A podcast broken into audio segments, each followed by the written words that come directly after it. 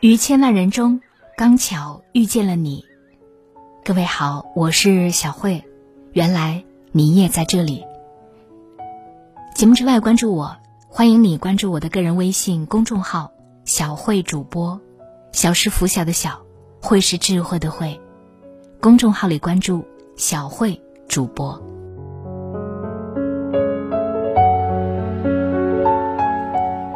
复旦教授陈果说。我们大可以活成我们自己，活得更本色一点，更真实一些，这才是对自己的真诚与善待。生活在这个世界上，我们难免会遇到各种各样的选择，而正是这些不同的人生抉择，成就了我们不一样的人生。经历过生活的捶打，你就会发现，最好的人生状态就是活成自己最真实的样子。没有人能定义我们的人生，没有人能决定我们是什么样子，除了我们自己。正如央视主播徐丽在他的新作《活成你自己》当中所写的那样，我鼓励后来的每一个人，努力寻找自己与众不同的东西。我对他们说：父母把你带到世上，你注定与众不同，你不可能跟其他人一样，应该按照自己的特点。做好你自己。作者徐丽是中央电视台中文国际频道《中国新闻》和《今日关注》的原主播，在这本书里，他把自己多年的工作生活心得毫无保留的分享给了读者，是适合所有人看的生活指南和职场通关宝典。接下来，就让我们来翻开这本书，和作者一起重温近半生的人生经历。学习如何成为理想中的自己，过不被定义的人生。徐丽在书中讲了这样一件事：有一段时间，节目组使用人工助推提词器给主播推送纸质稿件，这就要求推送人和主播必须具备高度的默契度。有一个主播愤懑不平地跟徐丽抱怨，说助推编辑总是掌握不好节奏。导致他多次失误。原来，这个主播因为频繁出现口误，导致播出质量不高，所以抱怨变成了他宣泄压力的出口。了解情况以后，徐丽对这个主播说：“虽然我理解你的懊恼，但是抱怨真的没有用。最好的办法是跟编辑加强配合。另外，他还鼓励主播多研究稿件，对内容做到胸有成竹。”这样，即使助推编辑偶尔有误，也不至于打乱他的播稿节奏。听了徐丽的话，这位主播不再抱怨，而是把精力用在提升自己的业务上。后来，他与编辑的配合逐渐默契，节目播出效果也越来越好。其实，抱怨背后隐藏的深层含义是不愿承担责任。对此，作者指出，职场中出现错误并不可怕。只要勇于担责并及时做出改正，我们终究会成为一个优秀靠谱的职场人。威尔·鲍温在《不抱怨的世界》中写道：“如果你看不惯某种东西，那就改变它；如果你无法改变它，那就改变你自己的态度，不要抱怨。其实，不管什么情况下，抱怨都没有任何价值和意义。”抱怨也是一剂毒药，它会消磨人的意志，摧毁我们向上奋进的热情。与其怨天尤人，不如反躬自省。凡事多从自己身上找原因，唯有如此，我们才能跨越生活的沼泽地，顺利抵达成功的彼岸。有人说，婚姻是一道容易又难解的题。说容易。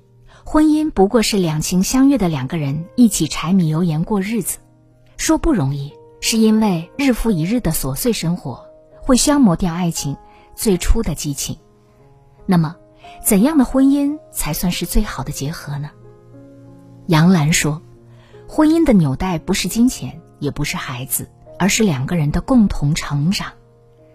共同成长是夫妻间保持良性沟通的前提。”两个人只有在思想和认知上步调一致，婚姻生活才会幸福长久。徐丽和丈夫是朋友圈里出了名的神仙眷侣，他们对某些问题的看法以及解决方案都有着惊人的相似，而这一切都源于他们相近的认知。丈夫做新闻评论，而徐丽做新闻播报，他们对社会的观察和关注面都较为一致，对知识的更新也有相似的要求。另外，为了在认知能力和水平上保持同步。徐丽和丈夫都非常注重彼此在认知上的共同提升。由于职业和个人兴趣的原因，徐丽的丈夫更侧重理论阅读，而徐丽则更喜欢文史，读书也比较随性。但他们遇到好的书籍都会推荐给对方，读完之后再一起讨论交流。正是这种无障碍的沟通方式，使他们的婚姻得以保鲜。即使生命到了耳顺之年，二人的感情也依然热情不减。儿子上大学之后，徐丽为了恢复二人世界，便不再长期雇佣阿姨。这样一来，家务活就必须由夫妻二人承担。一开始双方都不习惯做家务，但是经过一段时间的磨合，他们根据自己的特长，形成了较为均衡的家务分工，日子过得平淡。而温暖。人生就是这样，不存在永远的好婚姻，只有共同进步的般配夫妻。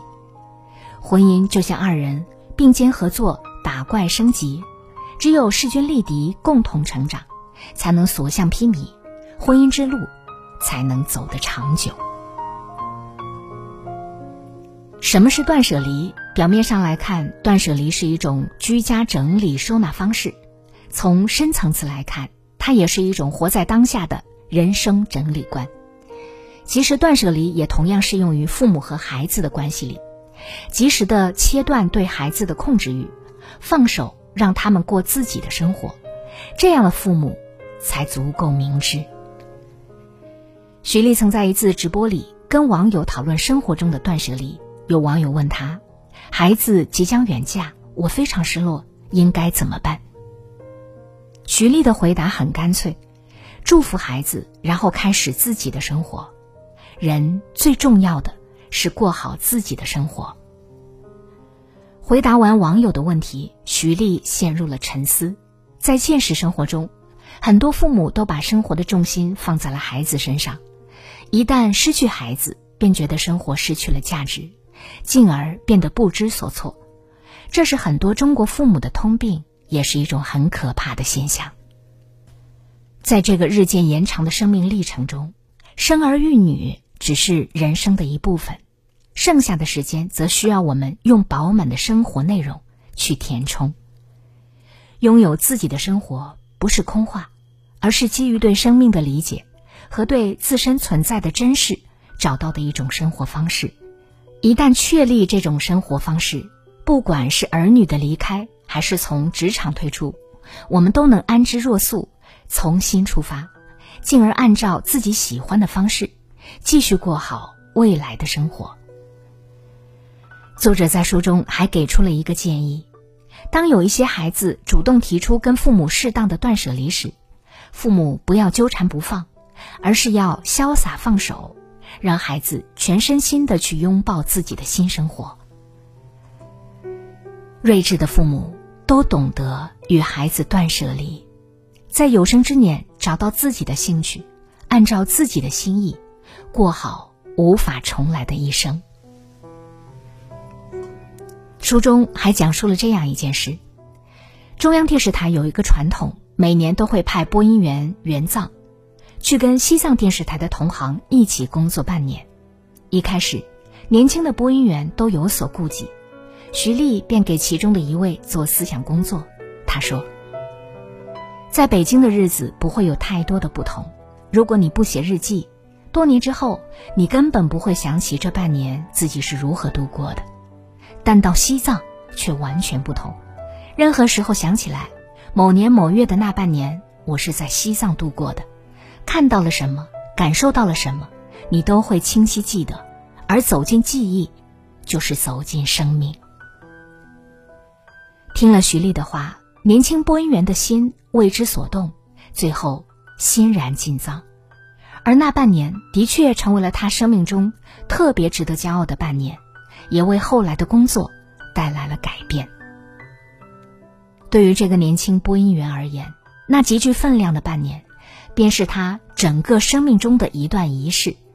这段仪式必将成为他生命中的宝贵财富。仪式感之所以重要，是因为它把原本单调乏味的生活，变得跟之前有些不一样。它让我们对司空见惯的事情，有了郑重其事的态度。除此之外，作者在书中还提到了一个观念：越是在压力和疲惫状态下，越需要寻找和获得日子里的仪式感，因为它本身也是一种减压方式。人在享受仪式感的同时，会觉得生活即便再有压力，也依旧美好。带着仪式感去生活，你会更加热爱生活，也更能体会到生活的质感。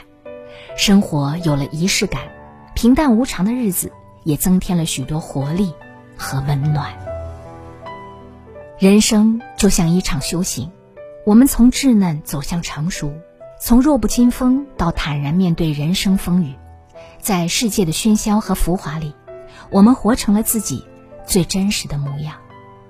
而生命最好的答案，就是在不断认清自己的过程中，勇敢的活出自己的人生。愿我们都能用心甘情愿的态度，将一生活成美好。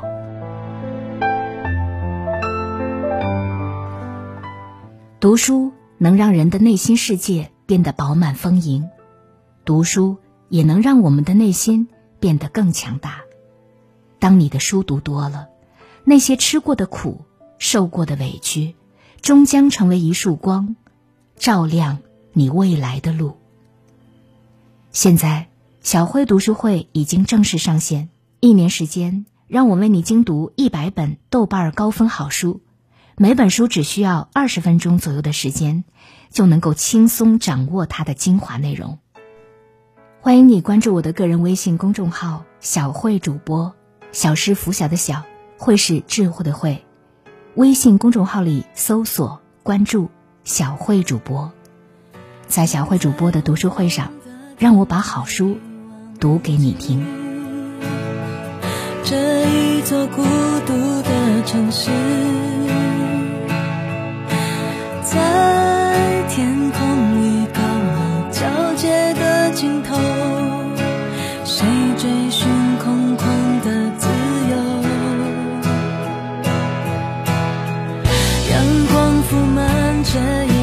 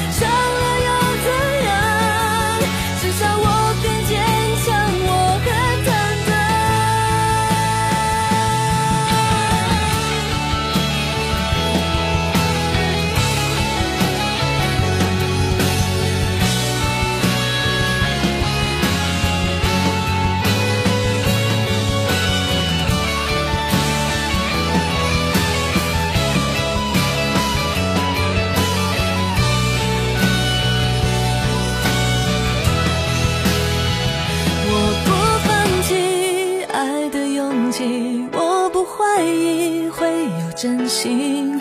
我要握住一个最美的梦，给未来的自己，不。